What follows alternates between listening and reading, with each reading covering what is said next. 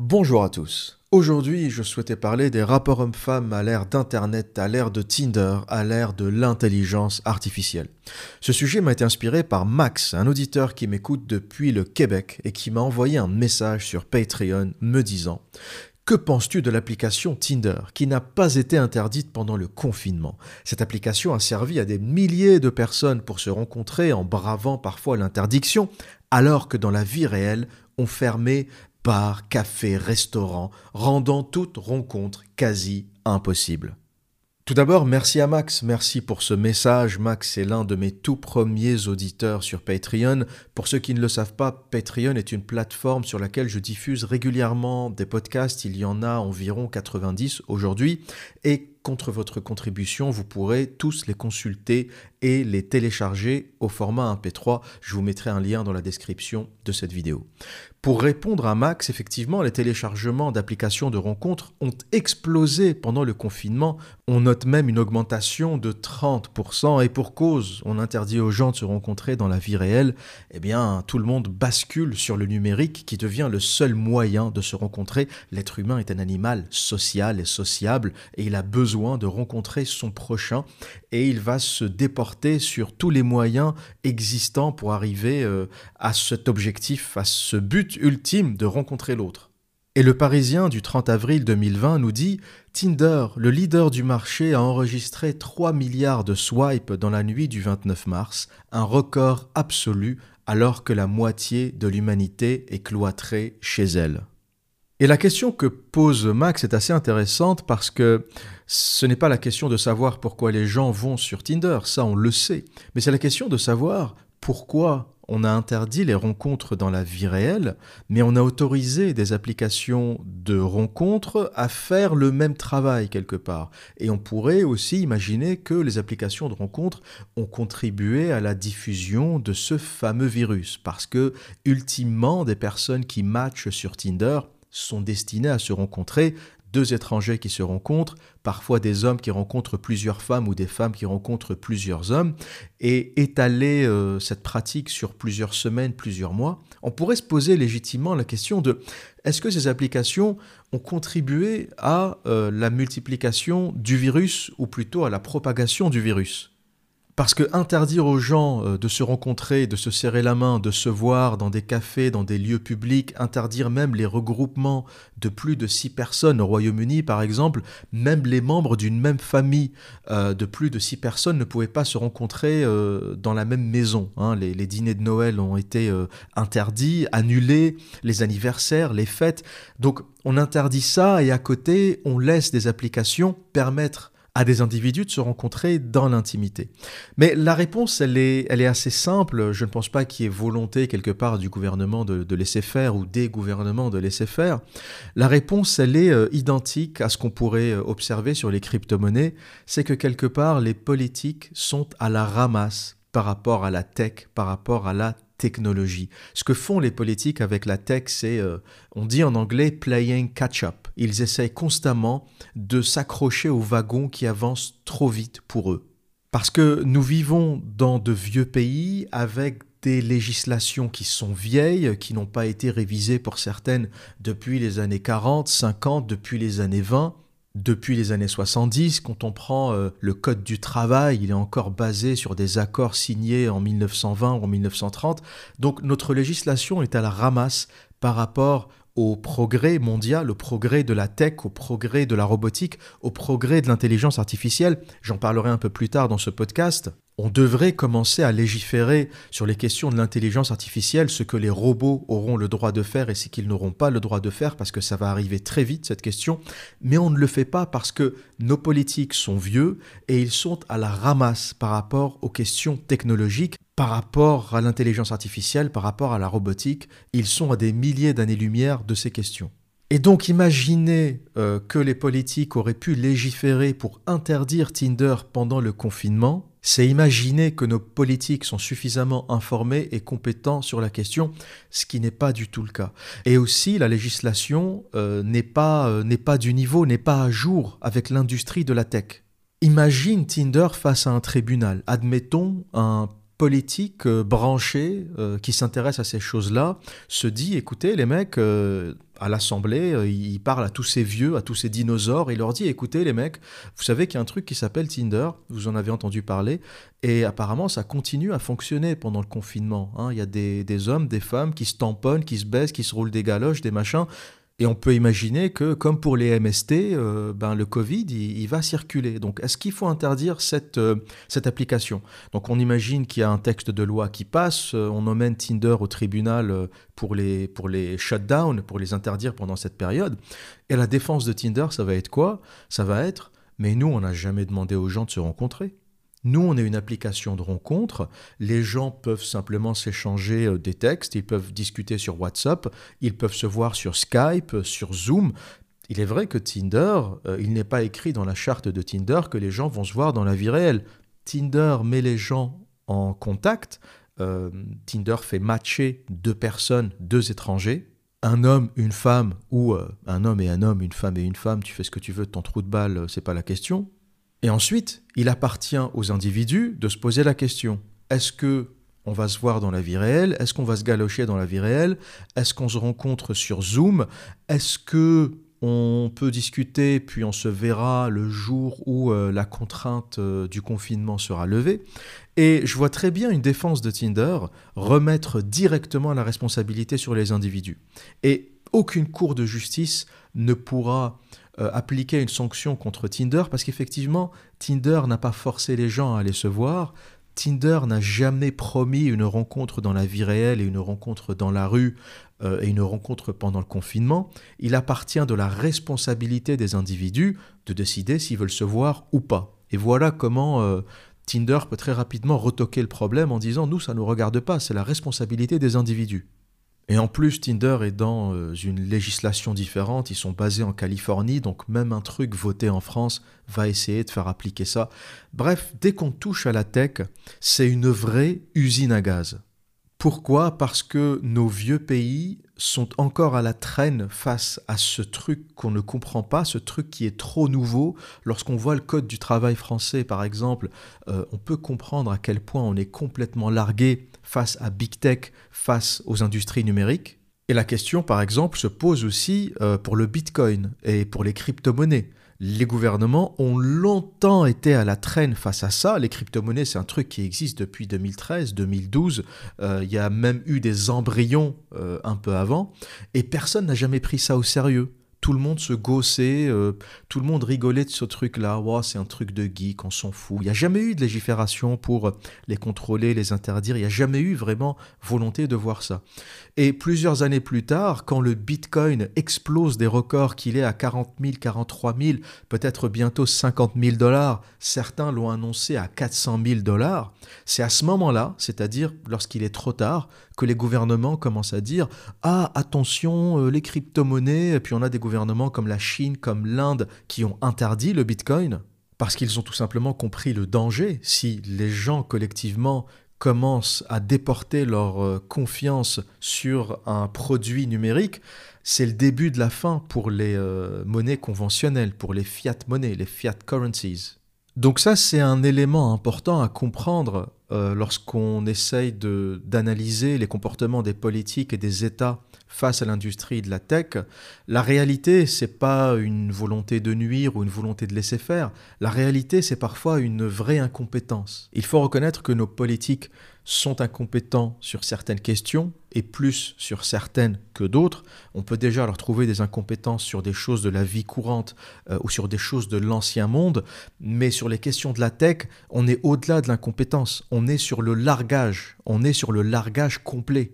Et même lorsqu'ils essayent de comprendre et lorsqu'ils essayent de s'accrocher au wagon, ils sont quand même largués. Lorsque tu entends parler en France de Startup Nation, la startup, faut comprendre que c'est un truc qui est en train de se démoder. C'est un modèle aux États-Unis qui est en train de se démoder. Au début d'Internet, dans les années 2000, la startup avait du sens parce qu'il n'y avait absolument rien. Il n'y avait rien qui existait. Donc chaque idée était un embryon de start-up, puis une start-up, puis une entreprise, et enfin une multinationale.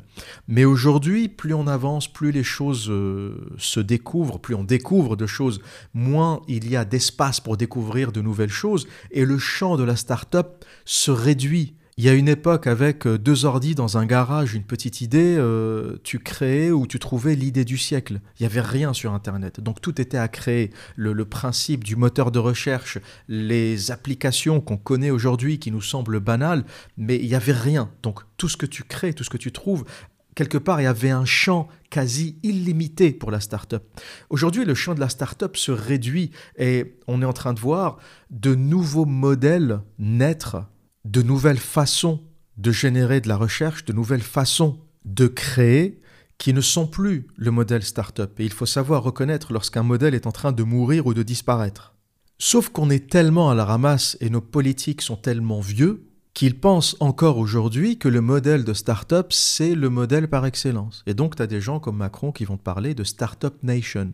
Et il est convaincu d'être révolutionnaire lorsqu'il dit Startup Nation. Il est convaincu euh, d'avoir découvert l'eau chaude. Sauf que ce qu'il ne réalise pas, c'est que lorsqu'il parle de startup, il s'est déjà pris 20 ans dans les dents. 20 ans, presque une génération. La génération startup, c'était les années 2000, mec. C'est gentil, t'as peut-être envie de faire des choses, mais t'es largué. Et c'est même pas méchant ce que je dis. Il est largué comme 99% euh, de la population. Les seules personnes qui ne sont pas larguées, vous les rencontrerez dans les campus en Californie et plus particulièrement dans la Silicon Valley. Si vous voulez rencontrer quelqu'un qui n'est pas largué, vous allez prendre un café à Stanford ou quelque part dans la Silicon Valley, dans un campus, et là vous allez rencontrer des gens qui comprennent à peu près ce qui se passe ou bien une minorité de codeurs, une minorité euh, d'informaticiens extrêmement branchés. C'est les seuls gens qui savent à peu près ce qui se passe. Mais le reste de l'humanité est largué par rapport aux questions de la tech. Voilà donc pourquoi personne ne s'est intéressé à ces questions, alors que si on était réellement branché, si on avait des politiciens, des médecins, des scientifiques branchés, bah, tout le monde se serait intéressé à cette question. Mais quel est le taux de propagation euh, par les applications de rencontres Comment le virus a circulé. Ce qu'on aurait pu faire, par exemple, ce n'est pas interdire Tinder, mais faire, par exemple, une, trace, une traçabilité de tous ceux qui utilisent Tinder par rapport à leur euh, rapport, par rapport à leur fréquentation, tous ceux qui se voient dans la vie réelle, et voir s'il y a un foyer de Covid, par exemple, ou de contamination, qui se déclenche chez les personnes qui ont utilisé Tinder. Ça, ça pourrait être éventuellement une idée euh, intéressante. Et on pourrait peut-être réaliser que au final, ben, ceux qui utilisent Tinder, c'est plutôt des jeunes, il n'y a pas eu un taux énorme de contamination, ceux qui ont été contaminés se sont remis sur pied au bout de 7 jours, 10 jours, faut savoir que le Covid, c'est vraiment une maladie c'est vraiment une maladie qui est dangereuse pour les vieux, comme la grippe de toute façon est dangereuse pour les vieux. Si tu as 20 ans et que tu pètes la forme, le Covid, c'est même pas un sujet pour toi. Hein. Les hôpitaux sont pleins de personnes qui ont 80 ans et plus. Et quelque part, ça aurait pu être euh, une façon peut-être un peu plus savante, un peu plus utile euh, d'utiliser euh, l'application, au lieu de l'interdire tout simplement et tout bêtement. Donc la première chose que je souhaitais résumer, c'est un peu ça, c'est que, un, la tech est en avance sur tous les gouvernements et sur toutes les législations du monde, et tous euh, les officiels sont quelque part en train de courir après la tech et de légiférer trop tard. Donc on va légiférer sur le Bitcoin très très tard, sur les crypto-monnaies très très tard, peut-être même qu'il sera trop tard pour légiférer. On va légiférer sur les applications de rencontres bien plus tard si un jour on, légifère. Et les gouvernements jouent constamment euh, catch-up euh, avec la tech. Hein. C'est Catch Me If You Can, comme le, film de Tom Hanks. Attrape-moi si tu peux. La deuxième chose, ou le deuxième sujet que je souhaitais aborder, c'est l'emprise qu'est en train d'avoir le monde virtuel sur le monde réel. Pour la première fois dans l'histoire de l'humanité, Homo sapiens, l'homme et la femme, ont plus d'activités dans le monde virtuel, plus d'activités dans la matrice, plus d'activités sur Internet que dans le monde réel. Ça ne s'est jamais vu. Et c'est ça la révolution qu'a apporté le Covid. C'est un peu ça la nouveauté qu'a apporté le Covid. C'est plus qu'une nouveauté, c'est un basculement. Avant Internet, c'était un outil, simplement un outil, qui nous permettait de faire des choses dans la vie réelle. On envoyait un mail, on organisait une réunion pour ensuite se voir dans la vie réelle. On faisait des plannings, des schémas, on organisait des structures d'équipe, on faisait des PowerPoint, des graphes, on faisait tout ça dans le numérique. Mais le but du numérique, c'était que ensuite les humains se voient dans la vie réelle et discutent de tout ce qui a été créé dans le numérique. Mais aujourd'hui, pour la première fois dans l'histoire de l'humanité, on ne sort plus du numérique. C'est-à-dire qu'on envoie un mail pour organiser une réunion, mais ensuite la réunion se fait sur Zoom, sur Skype. La réunion se fait dans la matrice, se fait dans le monde virtuel. On ne sort plus du monde virtuel et cet espace, cette taille d'Internet qui était inférieure ou égale au monde réel, est pour la première fois devenue plus grosse que le monde réel. La matrice, le monde virtuel, le monde d'Internet est aujourd'hui plus gros que le monde réel. On voit plus de personnes sur les écrans, on voit plus de personnes au travers de la technologie, au travers des écrans de téléphone, d'ordinateur, de tablettes, que de personnes dans la vie réelle. Imaginez un peu la chose, la rétine humaine, qui a évolué sur plus de 2 millions d'années pour voir des objets réels, a pour la première fois de son histoire plus d'informations virtuelles au travers des écrans que d'informations réelles. Et ça, ça n'existait pas avant euh, mars 2020, ça, ça n'existait pas avant le premier confinement, ça, ça n'existait pas avant le Covid. Et je pense que la date du premier confinement, euh, mars 2020, rentrera et restera dans l'histoire de l'humanité la date où l'espace virtuel est devenu plus gros que l'espace réel, la date où la matrice, la taille de la matrice a dépassé la taille du monde réel.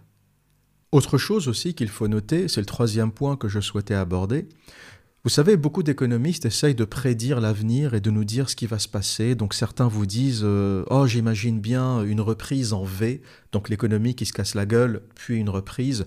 D'autres vous disent Non, non, euh, les plus pessimistes vous disent c'est plutôt euh, un schéma en L qui va se passer. Donc l'économie qui se casse la gueule et ensuite une ligne droite, une courbe qui reste très basse pendant plusieurs années.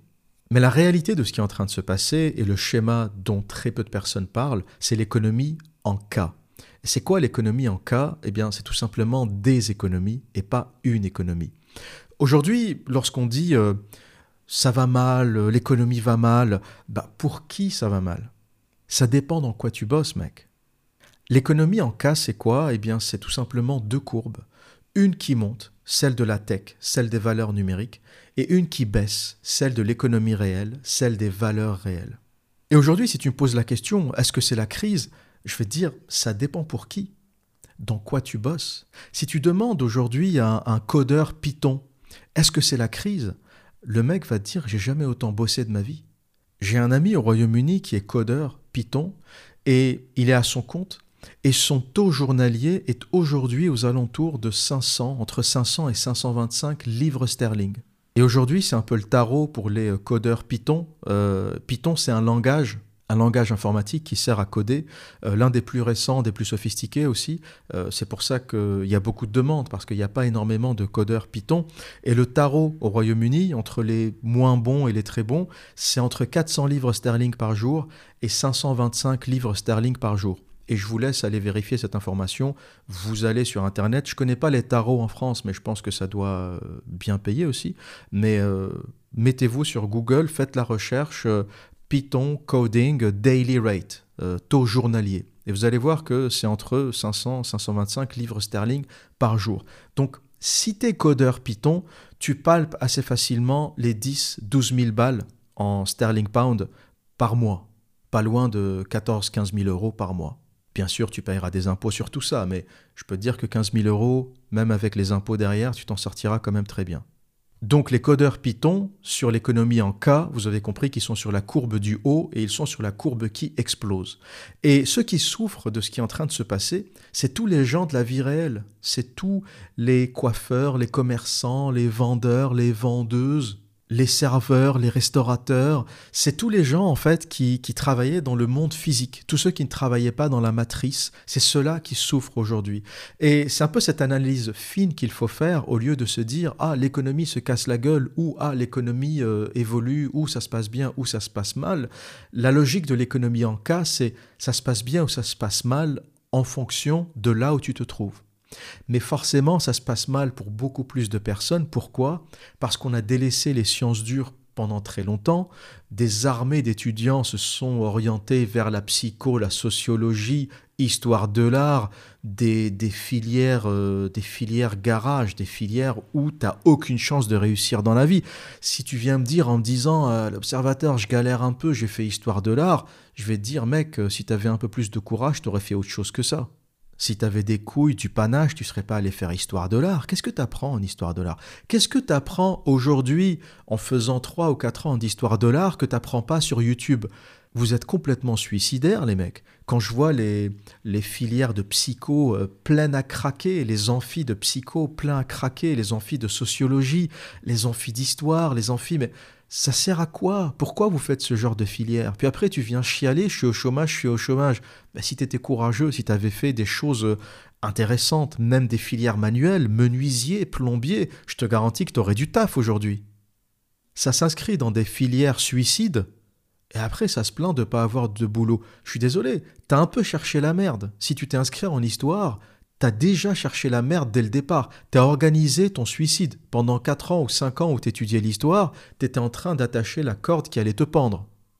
Pareil pour ceux qui étudient le droit aujourd'hui. Hein. Le droit est une filière qui va mourir. C'est une question de temps. On a déjà des logiciels qui commencent euh, à donner des réponses sur des cas euh, juridiques.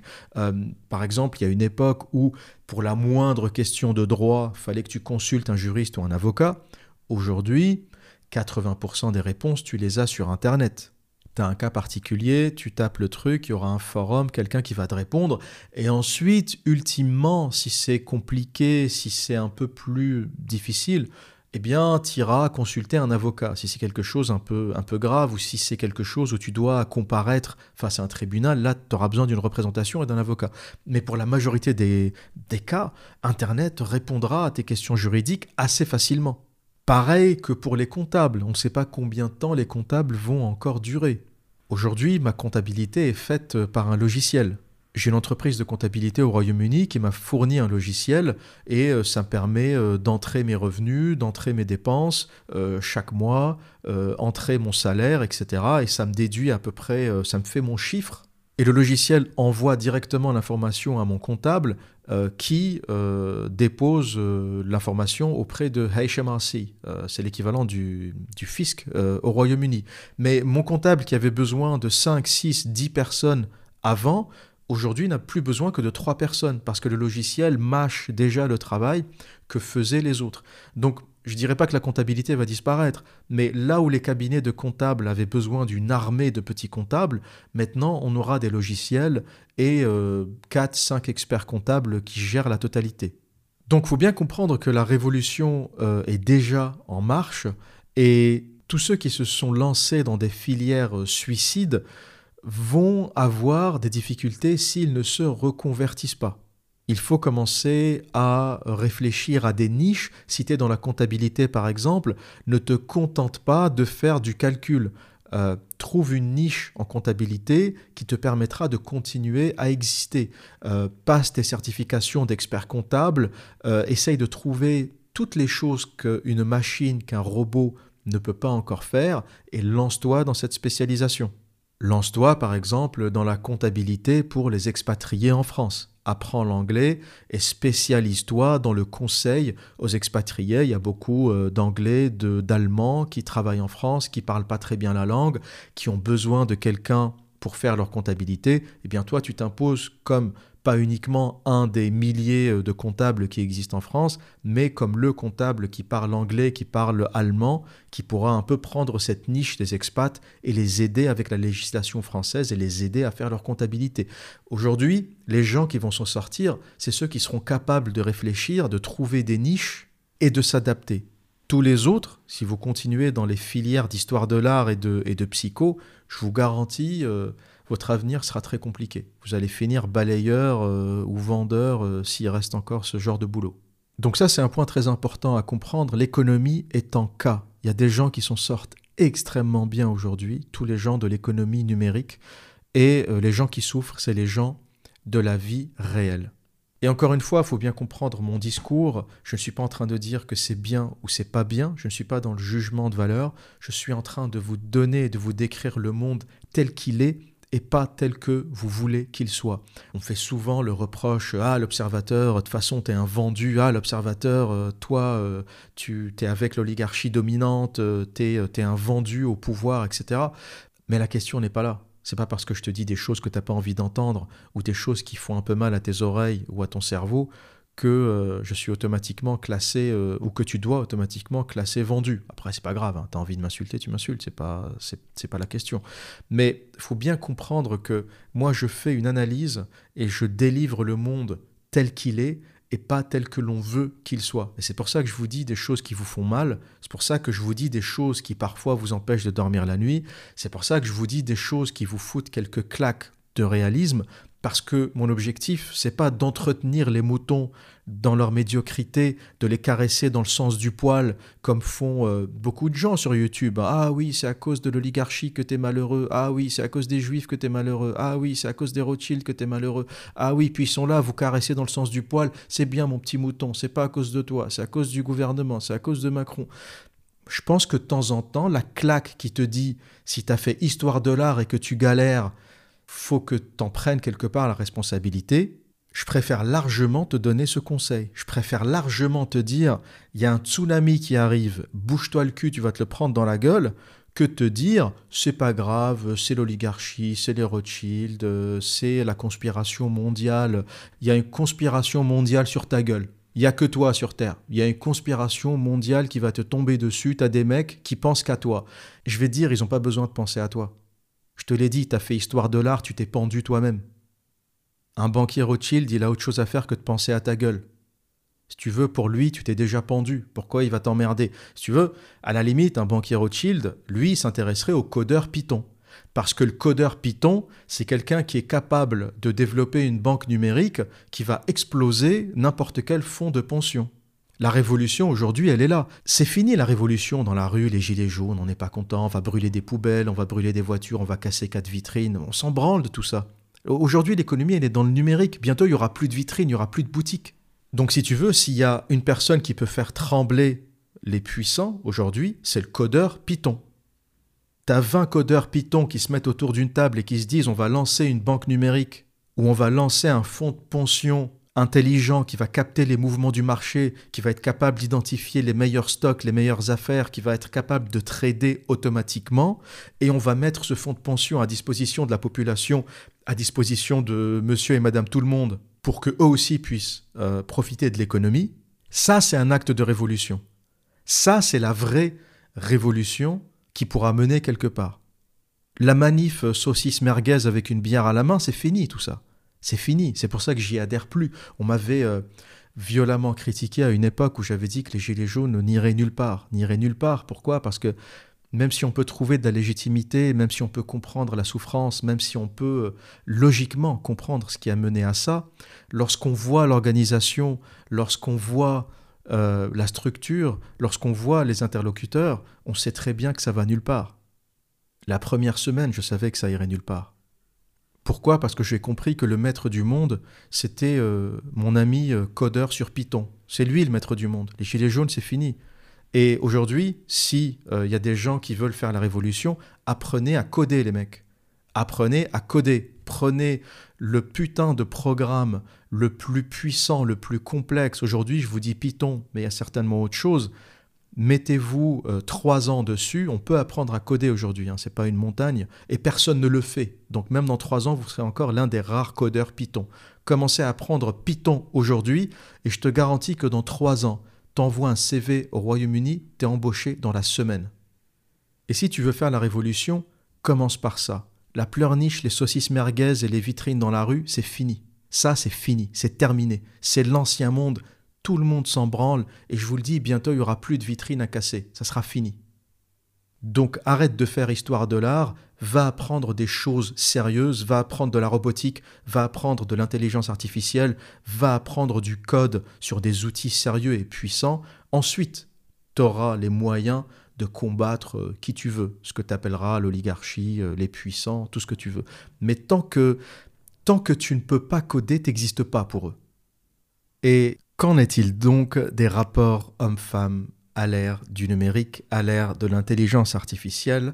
Vers quoi allons-nous? Ce qui a commencé avec des applications avec Tinder va-t-il aboutir à quelque chose de beaucoup plus sophistiqué qui sera un peu le stade ultime de l'évolution des rapports homme-femme, le stade ultime qui serait celui de la robotique, qui serait celui de la réalité virtuelle?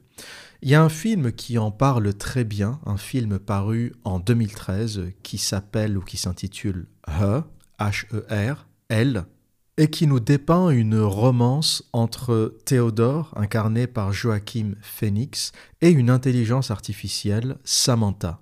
Le film se passe dans un futur dystopique, un futur Los Angeles qui n'est pas très éloigné du Los Angeles actuel. Et si les scènes du film sont assez troublantes et que si vous êtes allé à Los Angeles, il y a des bâtiments dans ce film que vous n'allez pas reconnaître. Et si vous êtes allé à Shanghai, vous allez trouver quelques immeubles de Shanghai dans ce film. Et la réalité, c'est que pour construire ce film, euh, quelque part, le réalisateur a utilisé des scènes de Los Angeles mélangées à des scènes de Shanghai ou à des bâtiments de Shanghai pour donner l'illusion d'un Los Angeles du futur. C'est assez bien fait, je dois dire, parce qu'on reconnaît Los Angeles, mais en même temps on est un peu troublé par euh, ces éléments euh, futuristes euh, de Shanghai intégrés au film.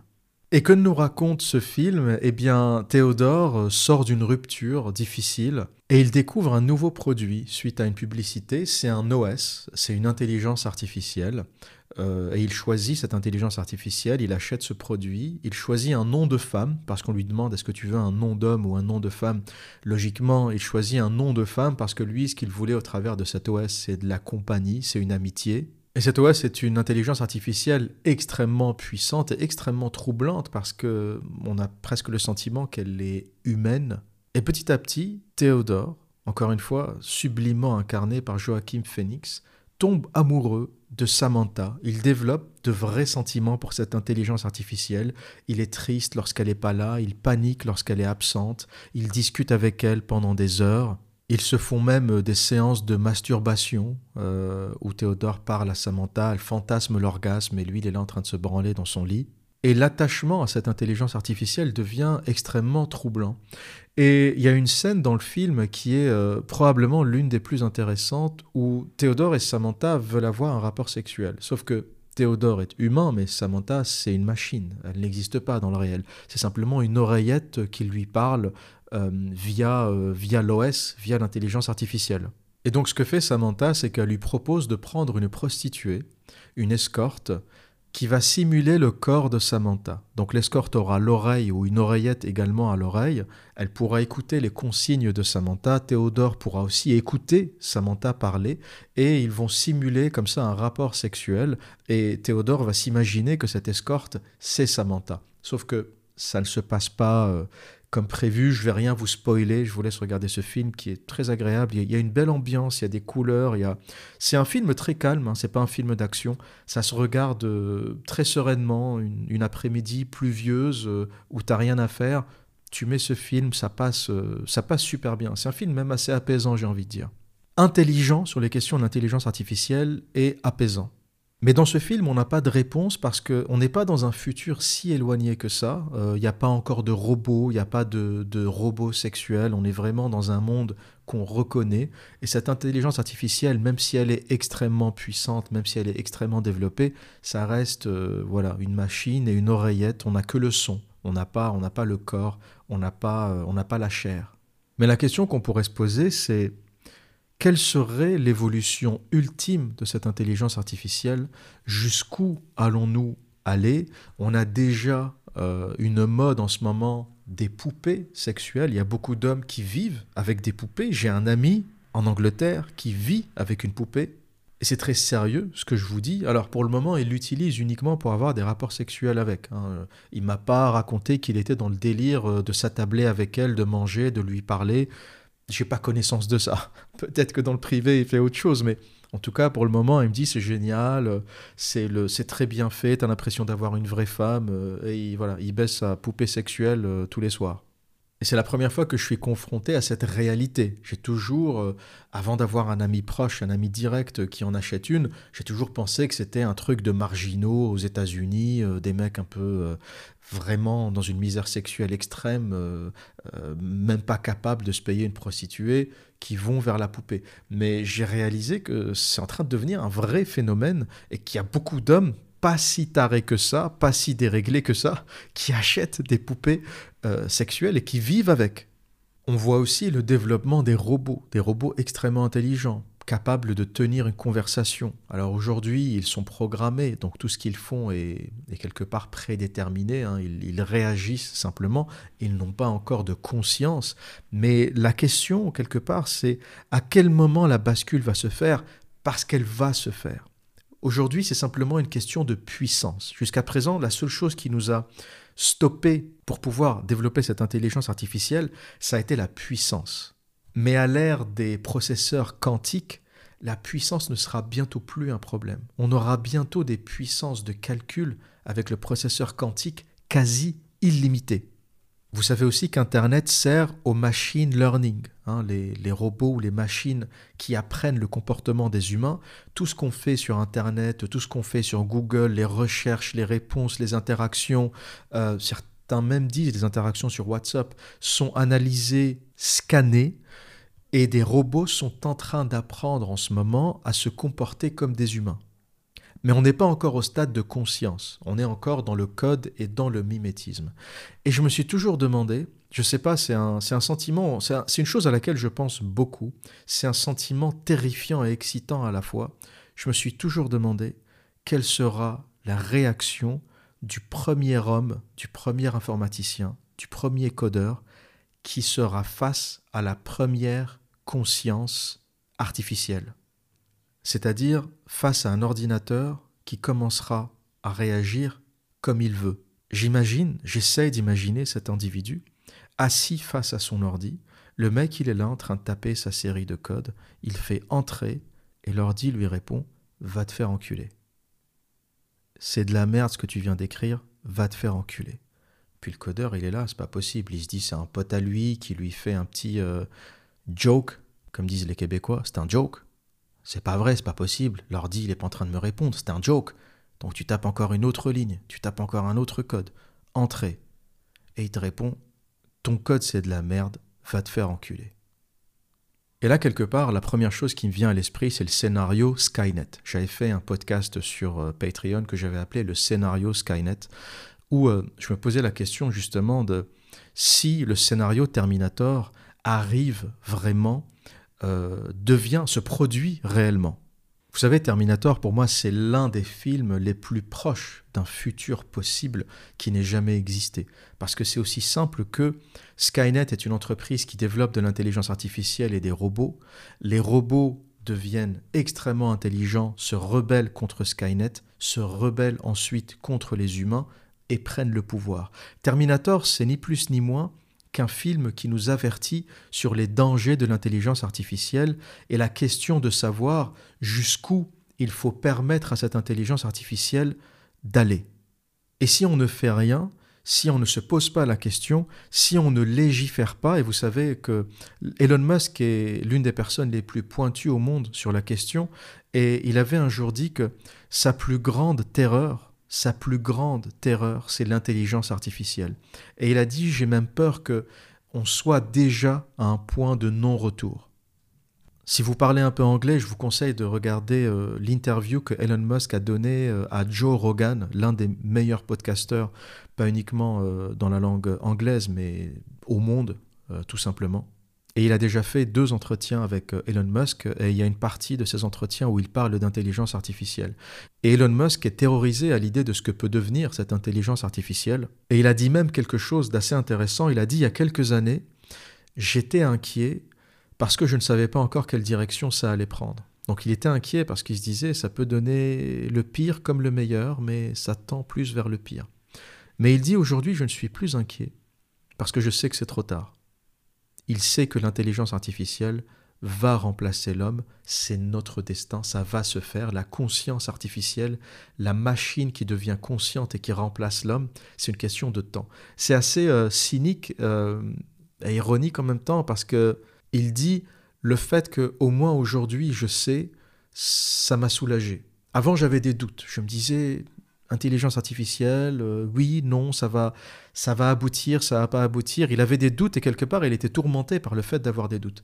Aujourd'hui, il n'a plus de doute. Il sait que c'est une question de temps. Et quelque part, aujourd'hui, par rapport à l'intelligence artificielle, la seule question qu'on pourrait se poser, ce n'est plus est-ce que les machines deviendront un jour conscientes Ça, c'est un acquis. Lorsqu'on voit la puissance des processeurs quantiques et lorsqu'on voit l'augmentation de la puissance des ordinateurs et des capacités de calcul et du machine learning, ou associé au machine learning, on sait que ça va se faire. La seule question qui subsiste, c'est le temps. Est-ce qu'on parle de 20 ans? Est-ce qu'on parle de 30 ans, d'une génération? Est-ce qu'on parle de 50 ans? Et la seule question que je me pose encore aujourd'hui, c'est est-ce que j'assisterai à ça? Est-ce que je serai le témoin de cette chose? Ou est-ce qu'on est dans une échelle de 50, 60, 70 ans? Et pour le coup, ça sera plus pour moi, à moins que je vive jusqu'à plus de 100 ans. Mais quelque part, c'est déjà le problème de la génération future.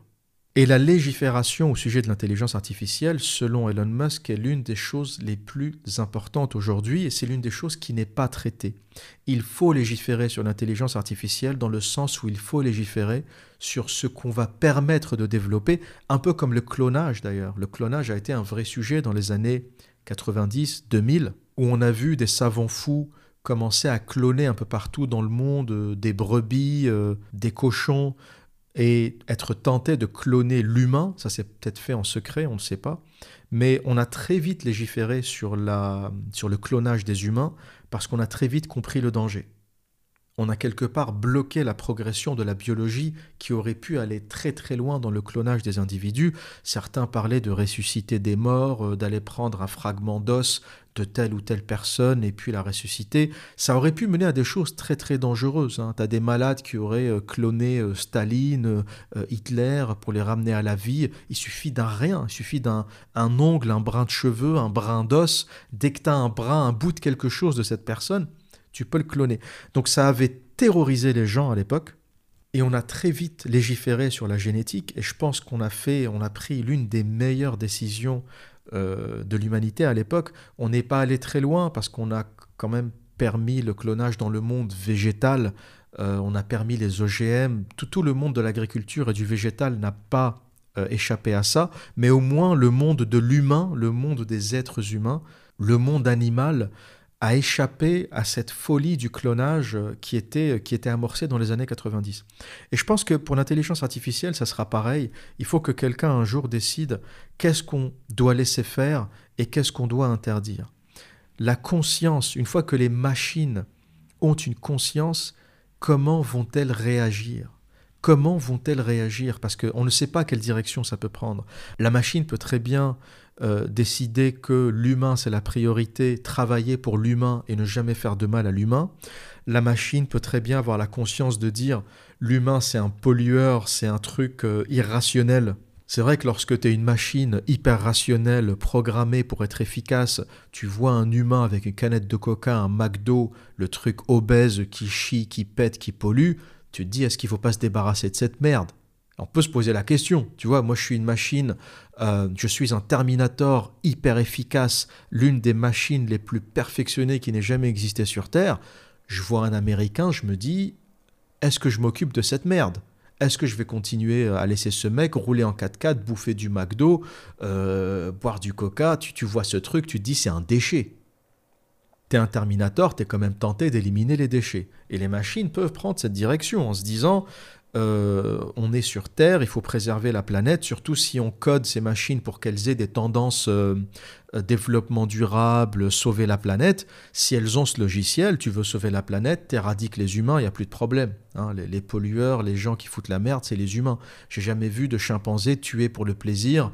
J'ai jamais vu un animal faire du mal pour le plaisir. Un animal, ça tue pour se nourrir ça tue utile, entre guillemets. Le seul qui tue pour le plaisir, qui pollue pour le plaisir, qui mange plus qu'il n'en a besoin, qui est un peu euh, euh, non naturel, qui n'est pas un peu dans ce cycle naturel de renouvellement, c'est l'humain. Le destructeur, c'est l'humain. Donc tu es une machine, tu es tenté de le liquider.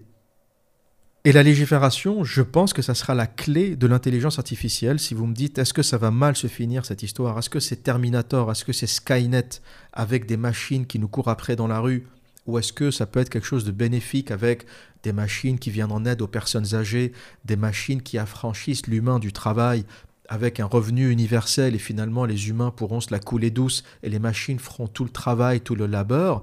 Si vous me dites quel scénario ça va prendre, je vais vous dire ça dépend de comment on va légiférer sur la question. S'il y a des gens qui réalisent le danger suffisamment tôt et qui légifèrent pour mettre des, des limites à ce qu'on peut coder, ce qu'on ne peut pas coder, à ce qu'on peut dire à la machine, au niveau de conscience qu'on peut lui donner et au niveau de conscience qu'on va empêcher la machine d'avoir, si on légifère tôt sur la question, on est sauvé.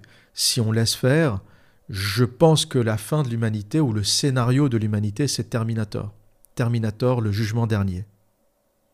D'ailleurs, c'est un peu euh, le, seul truc que les, religions n'ont jamais prédit. Euh, la fin du monde, on imagine toujours des cataclysmes, on imagine toujours des prophètes qui reviennent, etc. Mais personne n'a dit que quelque part, ces prophètes, c'est peut-être des machines. Jésus revient, euh, Jésus, il ressemblera plus à Schwarzenegger dans Terminator 1, et il aura plus envie de t'éclater la gueule qu'autre chose. Ou alors, ça sera peut-être une intelligence artificielle virtueuse qui va sauver l'humanité. On ne le sait pas. Hein. Jésus, il sera peut-être, euh, ça sera peut-être Schwarzenegger dans Terminator 2. Hein. Pour le coup, c'est le nouveau robot qui, lui, va lutter contre les euh, méchants robots euh, et qui va essayer de rétablir l'ordre sur Terre. C'est incroyable, on pourrait imaginer plein de scénarios comme ça. Et c'est pour ça que je vous dis que c'est terrifiant et excitant à la fois. C'est, c'est excitant tellement c'est improbable, tellement c'est incroyable. Et c'est terrifiant tellement euh, on pourrait presque le palper, le sentir aujourd'hui lorsqu'on voit ce que fait Boston Dynamics, par exemple, avec les robots. Lorsqu'on voit aussi les, soldats robots qui sont en train d'être développés. Et pour ma part, c'est un, c'est un sujet qui me passionne et que, et que je continuerai à suivre. Et bien sûr, euh, les transpositions euh, sexuelles ou les transpositions euh, dans le domaine des rapports hommes-femmes ne manqueront pas. Le robot sexuel existera, le robot qui sait donner du plaisir à l'homme existera. Alors, on s'approchera de l'homme, est-ce qu'on pourra le mimer à 200% Certainement pas. Il faut savoir que dans les interactions humaines, il y a aussi des choses de l'ordre du chimique, il y a des phéromones, il y a du toucher, il y a des odeurs, il y a de la sueur, il y a plein de choses qui se passent. Donc, baiser une poupée en silicone ou un robot en silicone, même si les sensations au niveau des organes génitaux sont là, euh, les sensations au niveau du toucher, au niveau de l'odeur, au niveau de la chaleur du corps vont un peu manquer. Mais on pourrait aussi imaginer, vous savez que tout ça, c'est des traductions dans le cerveau au final. Hein. le plaisir, tout le sensoriel qui se produit au niveau du corps se traduit au niveau du cerveau. Donc il n'est pas exclu, il n'est pas euh, insensé qu'on ait une greffe au niveau euh, du cerveau, un peu comme le Neuralink que Elon Musk est en train de développer. C'est intéressant, Elon Musk, il est terrorisé à l'idée euh, du développement de l'intelligence artificielle, mais en même temps, il développe une interface électronique euh, qui pourra être connectée au cerveau. Officiellement, Elon Musk nous dit que c'est pas vraiment du domaine de l'intelligence artificielle ce qu'il est en train de faire, mais c'est plutôt pour réparer des accidents, des erreurs, des problèmes du cerveau. Il dit par exemple que sa puce Neuralink pourra aider un accidenté de la route à recommencer à marcher en reconnectant les parties du cerveau qui sont endommagées. Et on pourrait le croire, du moins on pourrait croire à son honnêteté dans le domaine. Euh, Elon Musk, c'est l'un qui est le plus, euh, le plus franc Parmi tous les milliardaires de la tech, hein, si vous prenez euh, euh, Bill Gates, euh, Zuckerberg, Jeff Bezos, parmi tous ces gens-là qui, ne parlent pas beaucoup, qui ne disent pas beaucoup de choses, Elon Musk, c'est un peu celui qui est le plus franc du collier, j'ai envie de dire. Elon Musk a défendu le Bitcoin, Elon Musk a critiqué les banquiers et les fonds d'investissement qui ont shorté le Tesla, qui ont parié contre Tesla. Elon Musk euh, a été un pro-Trump avec son fameux tweet euh, Take the Red Pill et Ivanka Trump euh, qui avait répondu à ce tweet. Donc c'est un peu le rebelle de la bande, Elon Musk. C'est le seul milliardaire qui, qui, ose quand même balancer des choses, qui ose quand même balancer des tacles à l'establishment de temps en temps.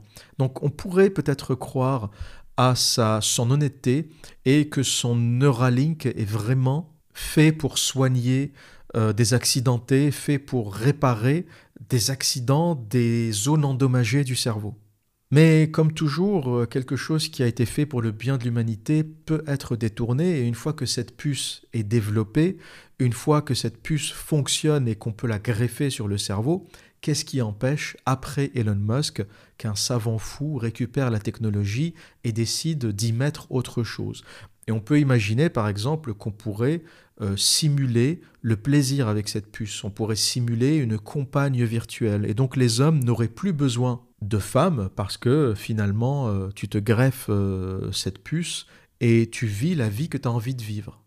Et on revient toujours au film Matrice, les humains sont endormis, ils sont dans un rêve permanent et la matrice utilise leur énergie pour s'alimenter. Et le monde du futur, quelque part, si, si on veut imaginer les scénarios possibles, vous prenez Terminator, vous prenez la matrice, vous mélangez ces deux films et le monde du futur contiendra les éléments de ces deux fictions. Ça sera un monde avec d'une part des robots et des machines qui remplaceront le travail de l'humain, et d'autre part des humains endormis avec une puce Neuralink qui les fait rêver des humains dans un mode végétatif, et aujourd'hui on n'est pas loin du mode végétatif. Que fait l'humain moyen aujourd'hui? Une fois qu'il est rentré de chez lui, d'ailleurs maintenant il rentre plus de chez lui, il bosse depuis chez lui, sur Skype, sur Zoom, sur Internet. Il finit, il va sur Netflix, il est en mode végétatif, il regarde une série, il finit Netflix, il va sur Pornhub, il se met son petit porno, il s'astique le manche deux fois, trois fois, quatre fois, jusqu'à épuisement, jusqu'à ce qu'il n'ait plus rien à, balancer, jusqu'à ce qu'il n'ait plus de purée dans les couilles. Ensuite, il va sur Tinder, il swipe à droite, il swipe à gauche. Alors si c'est un mec, il va swiper à droite sur toutes les, sur toutes les photos. Ensuite, il va sur WhatsApp, il va texter avec ses amis qui vont lui envoyer des textes. T'as vu ci, t'as vu ça, regarde cette info, regarde ce machin. Donc, l'état végétatif, s'il y a certains qui sont euh, sceptiques et qui me disent mais non, tu dis n'importe quoi, les humains n'arriveront jamais à ça. L'état végétatif, on y est déjà, les mecs. On y est déjà.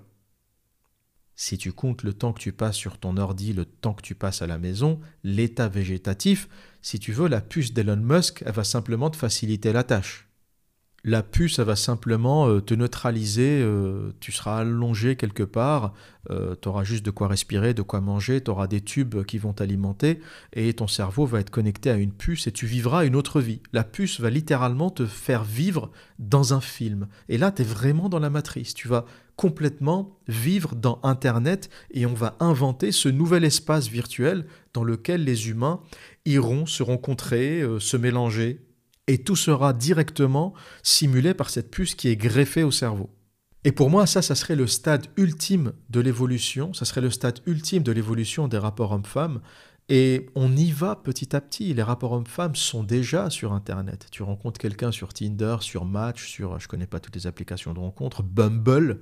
Ensuite, on s'échange notre numéro de téléphone, non pas sur WhatsApp ou sur euh, Instagram. On se regarde, on se reluque les photos, euh, on se fait des likes, des machins puis ensuite on se voit peut-être dans la vie réelle, mais le temps d'interaction euh, qu'on passe sur Internet est phénoménal. Alors qu'avant, tu allais dans un bar, tu prenais un verre, un petit clin d'œil, un petit sourire, euh, euh, vous venez d'où, vous faites quoi, machin, deux échanges, et puis l'affaire était pliée.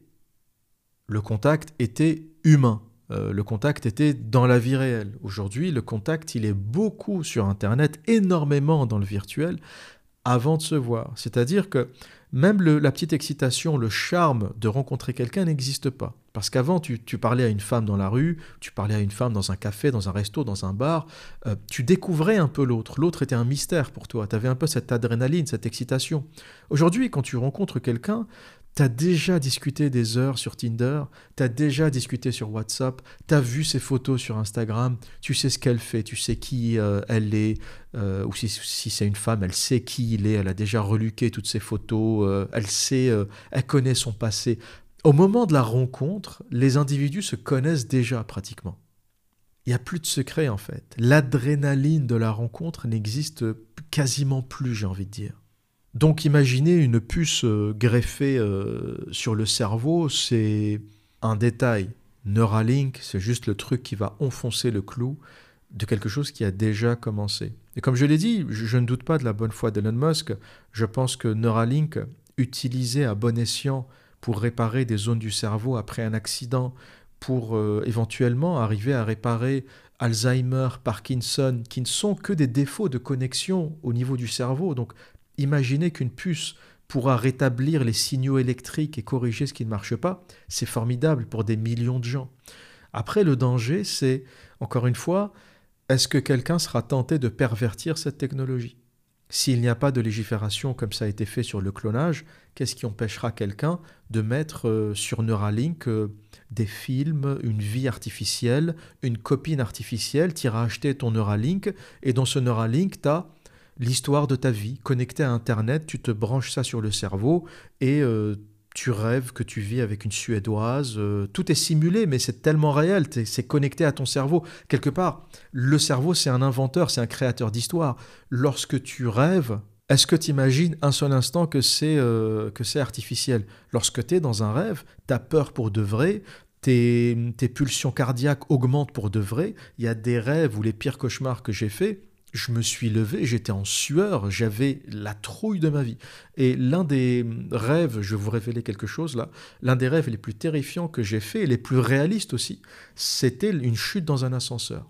Voilà, je rentre dans un ascenseur et le truc descend à une vitesse incroyable et la sensation de réalité que j'ai eue, c'était, j'avais l'impression d'être dans un monde parallèle. J'avais vraiment l'impression de m'être déplacé quelque part et de vivre une autre vie alors que j'étais simplement allongé euh, dans mon lit, euh, mais euh, chimiquement, au niveau de la peur, au niveau des connexions électriques, j'ai eu la même peur que si j'étais réellement dans un ascenseur qui avait perdu ses freins, qui, à qui on avait coupé les câbles et qui descendait comme ça en chute libre. Donc le cerveau est extrêmement puissant à simuler, et si on arrive avec une puce à simuler le rêve et à faire vivre aux gens la vie qu'ils ont envie de vivre, ben tu iras dans un magasin, tu diras, ben moi j'ai envie de vivre la vie... Euh, je sais pas, euh, je suis milliardaire, je vis sur une île, euh, je prends des cocktails tous les jours. Voilà, je suis Dan Belzarian. Je suis un millionnaire entouré de bombasses. je vis à Miami, je bois des cocktails tous les jours. Euh, et je fais rien d'autre de ma vie. J'ai envie de vivre ça. Puis tu as un codeur, tu sais, le fameux codeur Python. Il n'y a que lui qui taffe encore. Il est là, il te met tout ça dans ta petite puce. Il y aura peut-être encore quelques chirurgiens en activité, mais ça sera tellement, euh, cette technologie sera tellement parfaite que ça sera assez facile à mettre en place. Il t'intègre ça, il te greffe ça sur le cerveau. Tu t'allonges quelque part, hein. tu loues une espèce d'endroit euh, où tu t'iras végéter pour le, reste, le restant de tes jours. Et puis voilà, tu seras Dan Belzarian et ton cerveau ne fera pas la différence entre le, monde fictif et le monde réel. Et c'est un peu le scénario Matrix, encore une fois. Des humains en mode végétatif en train de rêver. Dans leurs rêves, ils sont connectés à la matrice. Ils sont, euh, la matrice pourrait être Internet. Ils sont connectés à un monde virtuel où ils ont une vie. Ils n'ont pas conscience d'être dans un état végétatif. Et pour moi, c'est plutôt ça euh, qui risque d'être, euh, d'arriver et d'être très satisfaisant. Parce qu'encore une fois, le robot sexuel, il peut te satisfaire, satisfaire une pulsion urgente, mais il sera pas plus satisfaisant que le porno. C'est-à-dire qu'entre t'astiquer le manche et baiser un robot, tu n'auras jamais la sensation d'avoir une femme entre les mains. Encore une fois, l'odeur, la sueur, les mots, les...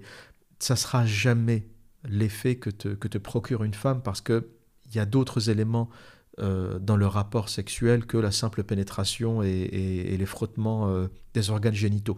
Si c'était aussi simple que ça, euh, ça se saurait. Par contre, une puce transplantée sur le cerveau pourrait simuler quasiment toutes les sensations, tous les rêves, tous les fantasmes, et pourrait même simuler une vie entière à l'image d'un rêve. Voilà donc ce que je pense de tout ça. Je pense qu'on n'est pas si éloigné que ça de, cette intelligence artificielle et de ce monde des robots.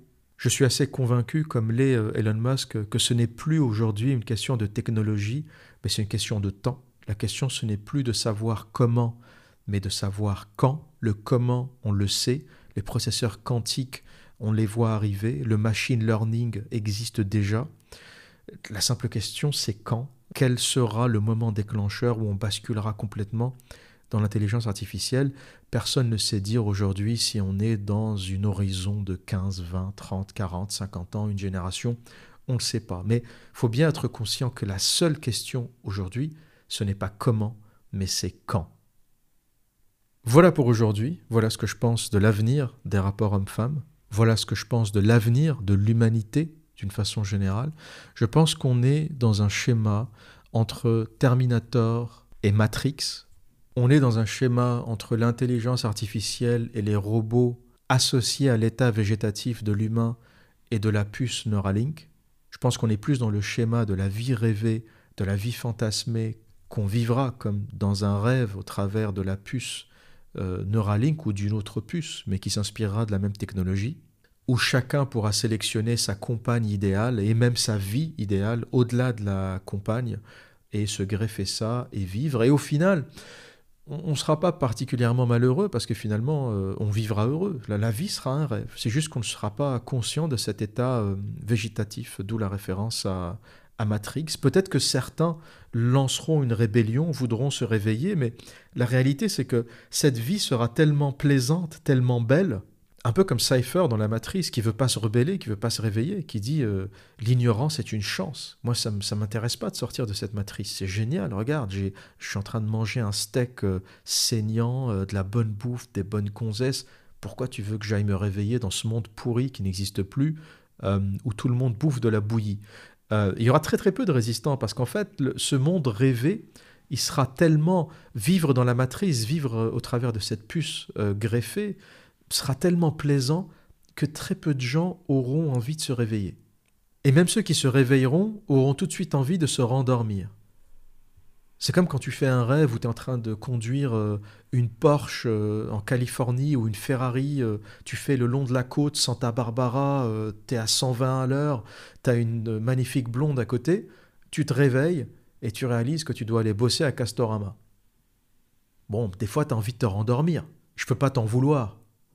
Donc non seulement euh, ce futur est possible, mais certainement il sera euh, adopté par euh, l'humanité. Et encore une fois, moi je vous dis les choses telles que je les pense, telles qu'elles sont. Je ne suis pas là pour vous raconter ce que vous avez envie d'entendre. Certains diront Ah, c'est l'enfer que tu nous prédis, c'est monstrueux ce que tu nous prédis. Certains diront C'est génial, je vis déjà une vie de merde, donc moi la puce allongée sur un lit en train de vivre une vie géniale, ça me va très bien.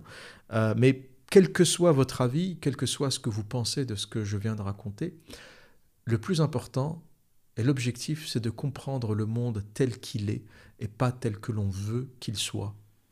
Parfois c'est dur, parfois tu te prends claque sur claque, mais moi c'est ma position parce que je préfère voir les choses telles qu'elles sont. La réalité c'est un truc derrière lequel tu peux très rarement te cacher. T'as beau éviter la claque, tu l'esquives une fois, deux fois, euh, t'es le meilleur euh, boxeur du monde, t'es là en train de faire des feintes, la claque un jour elle arrive. C'est juste une question de temps, et le plus tôt tu te la prends, le plus tôt tu te réveilles, et le plus tôt tu passes à autre chose. Hein. Les, gens qui, euh, qui esquivent les claques, quelque part, ils remettent juste à plus tard la claque qui sera encore plus forte. Hein. Donc tu te la prends tout de suite, et au moins tu sais à quoi t'en tenir. Voilà pour aujourd'hui, voilà ce que j'avais à dire au sujet du futur, au sujet des rapports hommes-femmes du futur, au sujet de l'humain du futur, au sujet de l'avenir, d'une façon générale. Si tu ce que je fais, n'hésite pas euh, à checker mon Patreon, le lien est dans la description de cette vidéo. Tu auras accès à plein d'autres contenus euh, aussi intéressants que celui-ci. N'hésite pas à me laisser des commentaires sur cette vidéo, n'hésite pas à la partager, n'hésite pas à la liker, n'hésite pas à en parler autour de toi. Et que dire d'autre? Eh bien, comme à mon habitude, prenez soin de vous et à très bientôt.